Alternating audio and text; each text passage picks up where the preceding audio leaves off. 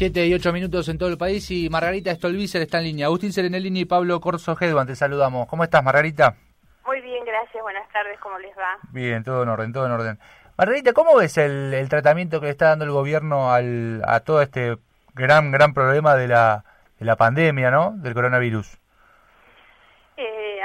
Siento que están haciendo lo que se puede hacer porque esta situación nos ha tomado a, todos, digamos, muy muy desprevenidos y lo cierto es que esto avanza todos los días con novedades. Si uno mira en el resto de, de los países, digamos, solamente con pensar en los países europeos, países del primer mundo absolutamente mm. desarrollados, con sistemas de salud muy eficaces y bueno, les pasó lo que nos viene pasando a todos, las medidas van siempre por detrás de los acontecimientos. Pero viste El Salvador, lo que hicieron en El Salvador, que sin ningún caso ya prohibieron la entrada de todo extranjero al país.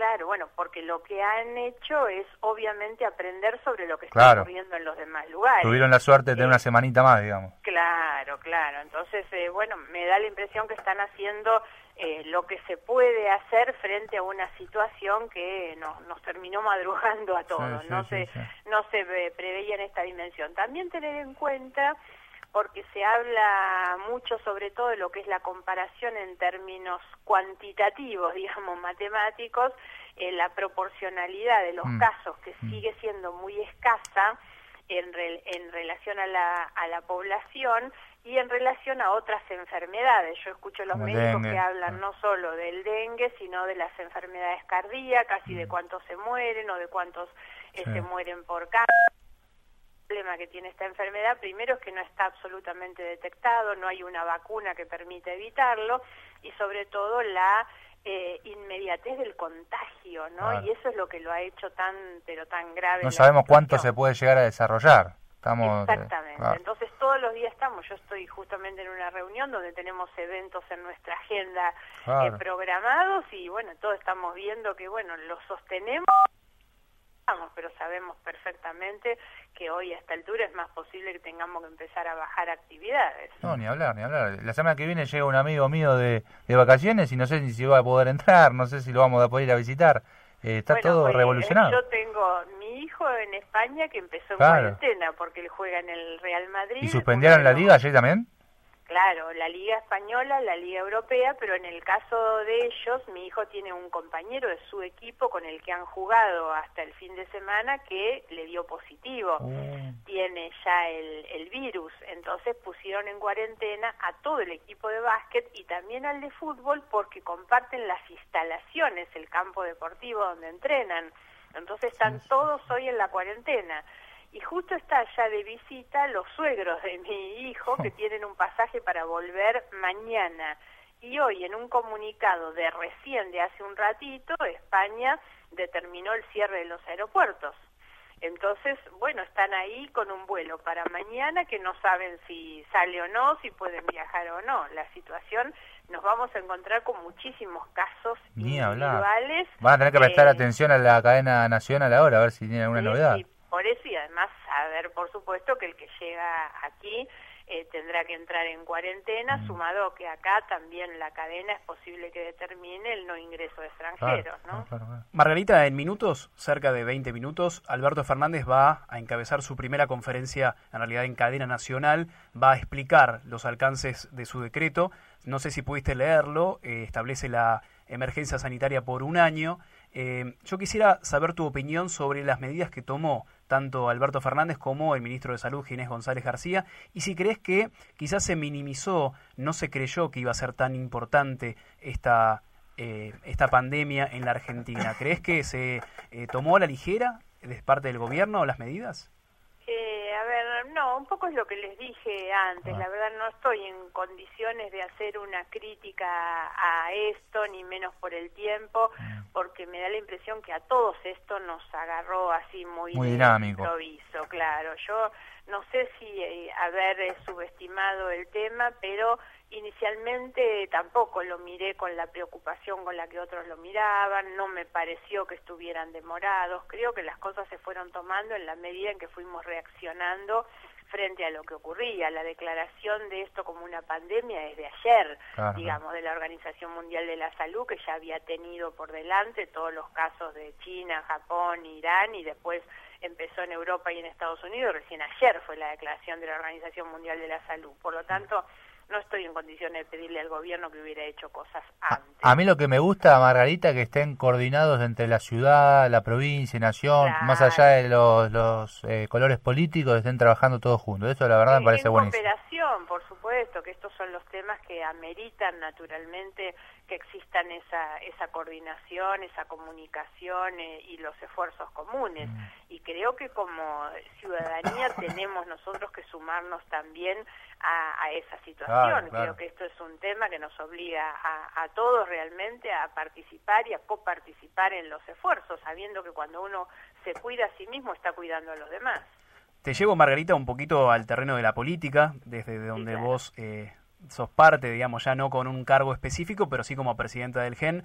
Quisiera tener tu opinión sobre este intento de reforma judicial que está impulsando el gobierno de Alberto Fernández eh, y también con eh, la posibilidad, ahora hace minutos se, se convirtió en ley la modificación del régimen previsional de jueces y diplomáticos y esto podría ocasionar muchísimas renuncias. ¿Crees que puede haber un vaciamiento de la justicia y eso ser aprovechado por el gobierno para colocar jueces afines? Bueno, a ver, vamos por partes. Eh, eh, primero sobre lo que es, digamos, o lo que se anuncia como la reforma de la justicia, no hay información, hay expresión de deseos, sobre todo las, digamos, las más contundentes son las del propio presidente el día de la inauguración de las sesiones el primero de marzo, pero todavía no hay ni una sola letra. Esto parece que está encerrado en algún lugar con muchas llaves y me parece que eso responde también a las dificultades que los distintos sectores del gobierno tienen para unificar una posición en torno a esto. Por lo tanto, es difícil fijar una posición. Ahora, en el medio de esa discusión sobre una reforma muy anunciada, pero que no conocemos, apareció lo de la reforma del sistema eh, eh, previsional para, digamos, este sistema especial para los jueces y para los diplomáticos, que termina teniendo una consecuencia, yo no sé si inicialmente era la consecuencia que se buscaba, pero está produciendo desde ya un vaciamiento de la justicia, donde los que renuncian son los jueces, entonces hay que encontrar también una posición de equilibrio entre, eh, le echamos la culpa al gobierno, pero en definitiva los que se están yendo son los jueces, que lo que buscan naturalmente en algo que si se quiere es una, una estrategia, digamos, de, de salvación o de seguridad individual, que es decir, aseguro el salario de mm. bolsillo, digamos, la jubilación de bolsillo, y me, y me retiro. Esto sin duda que me produce muchísima preocupación sumado a muchas de las expresiones que hemos escuchado en sectores del gobierno cuando se refieren al laufar, eh, cuando se ah. refieren al proyecto de intento de intervención del Poder Judicial eh, de Jujuy. Mm. Eh, hay muchas luces de alarma en torno al tema judicial, digamos, en este gobierno. A mí me preocupa enormemente cuando el presidente de la Nación sale a decir que Cristina Fernández es una ah. víctima y lo digo desde la convicción absoluta y, muy fundada que tengo sobre todos los delitos que se cometieron en el, en el gobierno de Cristina Fernández. ¿Confías en que puedan avanzar las causas, eh, Margarita? Eh, no, no confío mucho en que puedan avanzar, pero también en esto hay muchas veces me preguntan, ¿y vos crees que ahora se van a paralizar? Y la verdad no es que se vayan a paralizar ahora, tampoco avanzaron mucho en los cuatro años que pasaron y lamentablemente si un problema, un déficit grande tiene nuestro sistema de justicia, ya no es solamente quienes gobiernan o cuándo gobiernan determinados sectores. La verdad es que los juicios de Menem eh, tienen una duración de 20 años, no, ni hablar. el año pasado, entonces el funcionamiento de nuestro sistema de justicia, sobre todo en lo que hace a la investigación de las causas de corrupción, es muy deficitario desde mucho antes de este gobierno. No es que van a frenarse ahora, vienen frenados desde siempre. No tenemos condenados por corrupción en realidad. Eh, realmente, eh, y estos son los temas además que nunca se ponen en carpeta. Porque cuando se habla de la reforma judicial, lo que tendríamos que tener claro es una reforma judicial para qué. Los problemas, digamos, en un diagnóstico sobre los problemas que tiene nuestra justicia es la lentitud, la ineficacia y la falta de transparencia o de credibilidad. Bueno, si se va a impulsar una reforma, la reforma tiene que apuntar a atender estos déficits. Y en cambio ni siquiera sabemos una reforma judicial para qué. Pero Margarita, ¿qué es lo que falta? ¿Falta presupuesto en la justicia? Porque viste que trabajan hasta las 2, 3 de la tarde en, muchos juzgados. Eh, ¿qué, es lo que falta para que se dinamice un poco más, además de la decisión política en las causas eh, federales, ¿no? Pero porque también hay, hay reclamos en todo ámbito de la justicia, en delitos menores también.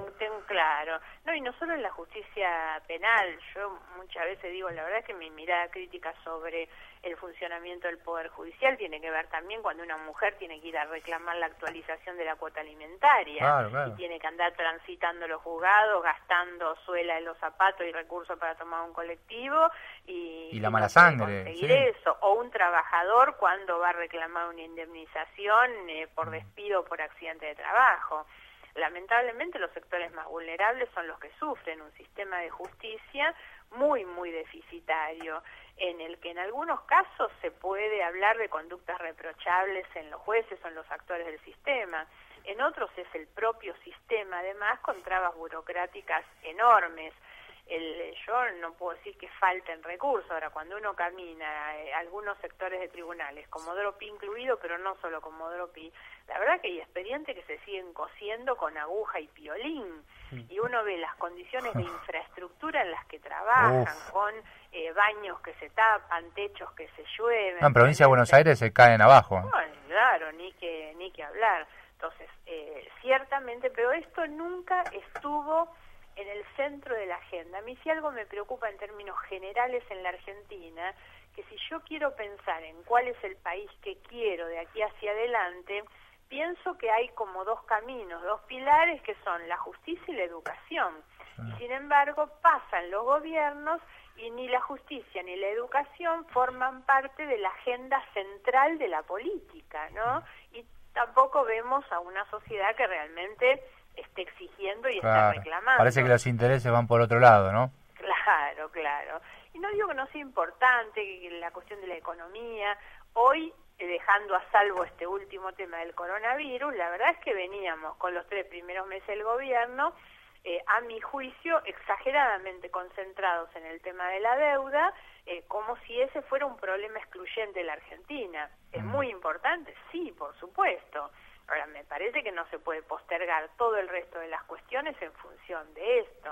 No puede ser que el único problema de la economía o de la, eh, de la Argentina o de la economía de la Argentina sea la deuda, ¿no? Mm. Margarita, cuando hablas de lawfare, en este caso el gobierno quiere instalar esa postura, no solamente en la Argentina, sino en todo Latinoamérica, ¿crees que la posibilidad de una reforma judicial puede estar encubriendo el pedido, la búsqueda de impunidad de Cristina Kirchner con toda la cantidad de causas que tienen como Oropi? Y eh, efectivamente lo pienso, lamentablemente, pero porque me lo hacen pensar todos los que hablan. Cuando el presidente sale a decir que ella es una víctima de los jueces, cuando sale a defender a Florencia Kirchner y decir que era una pobre chica de 12 años, cosa que es una absoluta mentira, porque cuando falleció Néstor Kirchner, Florencia tenía 20, y cuando participó de los delitos que su familia cometió para quedarse con un montón de dinero que provenía de las coimas, tenía bastante más de 20, eh, y cuando el presidente habla de estas cosas, ni que hablar muchos otros funcionarios, y bueno, lo cierto es que tengo que pensar en eso, porque mm. ellos están transmitiendo su convicción de que esta persona es inocente, entonces van a hacer todo lo posible para que realmente haya algo que ojo con esto también, porque me da la impresión en los últimos tiempos sobre todo, que ya la búsqueda no es la impunidad, sino casi que la declaren inocente y le pidan perdón. A mí me impactó mucho la exposición de ella en noviembre, creo, principio de diciembre, no me acuerdo bien, fin de noviembre, cuando fue a la declaración indagatoria en la causa del direccionamiento de la obra pública y dijo un discurso no sé cuánto tiempo frente al tribunal que era miraba eh, atónito realmente. Sí, una imagen emblemática quedó, sí donde ella les en un momento les dice, yo no voy a explicar nada, porque acá los que van a tener que explicar son ustedes, en un tono amenazante en realidad, y a mí la historia me absolvió y la historia me va a absolver. Ah. Entonces, lamentablemente siento un poco esto, que, que creo que a esta altura lo que buscan ya no es impunidad, sino incluso que terminen pidiéndole hmm. perdón.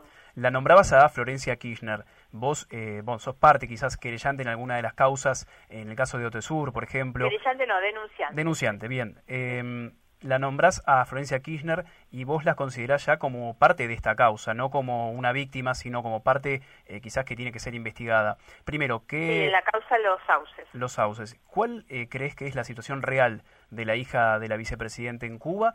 Y si consideras que su permanencia en ese país extendida en el tiempo con varias licencias tiene que ver con no querer regresar al país para enfrentar a la justicia. No, no sé, me, me, cuesta porque la verdad es que yo trato de hacer análisis político y jurídico del conocimiento que tengo de las causas. No, no, no mm. me gusta y no puedo meterme tampoco en cuestiones de tipo personal, subjetivo, ni mucho menos en el tema de la salud. Yo pienso que una chica que ha dejado su hija, su nenita acá en la Argentina, eh, tiene que ser únicamente obligada por una situación que la lleva a eso. No puedo mm. creer que deje su hija acá si no tiene razones suficientes para estar allá, pero es un terreno en el que prefiero sinceramente no opinar. Yo opino de las causas, soy convencida que ella tiene responsabilidad penal. Eh, por los delitos que se cometieron, que es parte de todo eso, que no es inocente, por supuesto. Después porque está allá o no, no, no lo sé. Bárbaro. Margarita, la última y ya te, ya te liberamos. Eh, en materia de educación, estos primeros meses del, gobierno, ¿cómo viste las iniciativas del, del, ministro Trota, el inicio de clases en tiempo? Eh, ¿Cómo lo, lo, lo analizás? Digamos que como muchas otras áreas, con luces y sombras. Es muy positivo que las clases hayan empezado, no sé si eso es el mérito de ellos o es la eh, condescendencia que el ah. sindicalismo tiene eh, con ellos. El acuerdo previo, quizás. Claro, hay algunas cuestiones que me parecen interesantes, otras que no. Los últimos dichos de la viceministra eh, Adriana Puigros respecto al sistema de evaluación no me pareció bueno, por lo menos no me pareció bueno para que lo haga una funcionaria del mm. Ministerio de Educación. En la discusión de la paritaria es una discusión que termina eh, con un acuerdo no solo de porcentaje de aumento, sino de una eh, eh, suma de dinero que no se integra al salario y que por lo tanto no aporta. Eso muestra el doble discurso del gobierno, porque después el vaciamiento del sistema previsional viene de la mano de esas sumas no retributivas que digamos que se fijan como parte del acuerdo. Mm. Margarita, lo último, y sí te liberamos en Radio Late, eh, ahora sos presidente del GEN como único cargo oficial y además de las charlas y conferencias que das en universidades, pero ya alejada de tu banca de diputada, esa, esa banca histórica que tuviste en el Congreso Nacional, ¿crees que es momento de darle espacio a nuevos dirigentes o crees que podés tener una nueva oportunidad en el 2021? No, no me lo pongo como objetivo. A mí me interesa mucho promover nuevos cuadros. Lo hice en esta última elección acompañando a Marianela López de nuestro partido, que es una gran dirigente del interior de la provincia. Me parece que es muy importante que nosotros, digamos, los más grandes, no nos constituyamos en tapones, que impidamos realmente que crezcan personas que vienen con muchas capacidades y capaz y, tal vez incluso con una capacidad de entender la realidad de nuestro tiempo mejor que nosotros, ¿no? Eh, a mí me interesa mucho eso, me interesa mucho darles elementos de capacitación, de formación mm. política a los jóvenes. ¿Y una cuenta pendiente, algún cargo que te haya quedado vacante que hubieses querido ocupar? No sé, presidente, gobernadora, fuiste varias veces candidata a la gobernación naturalmente que, digamos, yo soy una política que empecé mi carrera política hace más de 40 ah. años, desde muy joven, estoy muy orgullosa de los cargos que ocupé, de las candidaturas que tuve. Es siempre obvio que lo pendiente es, en, en mi caso, no haber logrado instalar, digamos, con más fuerza eh, la idea y la representación de un espacio honestamente progresista mm. y entonces dejar que en definitiva el progresismo termine siendo un rótulo vacío de contenido que muchos utilizan y que realmente no pueda ser visualizado esto con una representación, por ejemplo, hoy en el Congreso. Ah. Eh, eso es lo que vivo un poco como una frustración personal. Yo digo, no puede ser que quienes defendemos la, la igualdad como horizonte, la ética, la honestidad, la decencia como comportamiento, no tengamos un espacio de representación política. Bueno, pero hay tiempo para adelante. El votante lo digo como una frustración mía. Pero hay tiempo para adelante, digo, ¿no, Margarita? Ya pensando en lo que viene y demás. Y además siempre estoy convencida, ustedes son jóvenes y siempre creo que las generaciones que vienen eh, son mejores, no solo en la política, eh, lo pienso en otro tipo de organizaciones, en el sindicalismo, en el empresariado. Ojalá. Eh, creo que los jóvenes vienen con menos vicios y prejuicios que nosotros y por lo tanto aliento que el tiempo por venir sea mejor que el tiempo que pasó. Margarita, muchas gracias por este por este tiempo y estamos en contacto. ¿eh? Sí, con mucho gusto. Hasta pronto. Un beso grande. Ahí estuvo Margarita Stolbizer, es la representante más importante del GEN.